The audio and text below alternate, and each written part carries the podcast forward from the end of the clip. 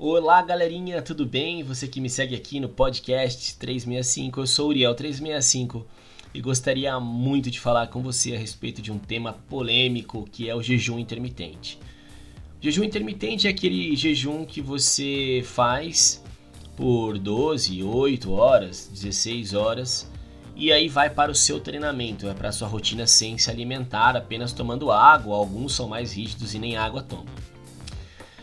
Esse tipo de situação, esse tipo de meio para que você consiga atingir o objetivo final, que nesse caso é perder peso, ele pode ser eficiente no primeiro momento, mas ele pode trazer para você diversas, é, diversos aspectos negativos.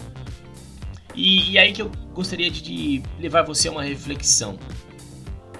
Trocar um treino que você faz, um, uma boa alimentação pré-treino, por um em jejum não é algo muito inteligente, não é? Isso porque quem malha sem comer é obrigado a apostar em uma atividade moderada. Não dá nem para você oferecer o melhor de si naquela atividade. Talvez você fique cansado e ache que ofereceu o melhor de si, mas a verdade aqui não é verdade.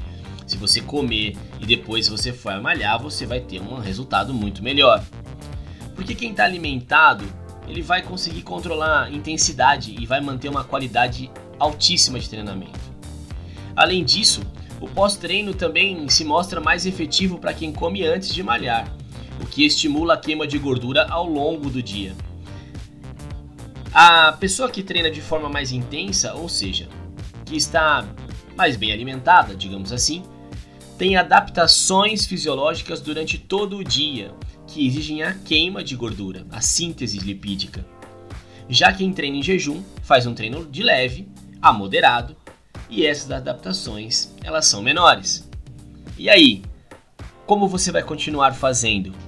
O seu treinamento em jejum intermitente ou um treinamento eficiente e inteligente? Gostou dessa dica? Bom, se você gostou, eu peço para que você compartilhe esse podcast, se inscreva nas minhas redes sociais, Uriel Personal no Instagram, Uriel Personal no Twitter e Uriel365 no Facebook. Conto com você, conto com o seu feedback. Vem comigo, que no caminho eu te explico.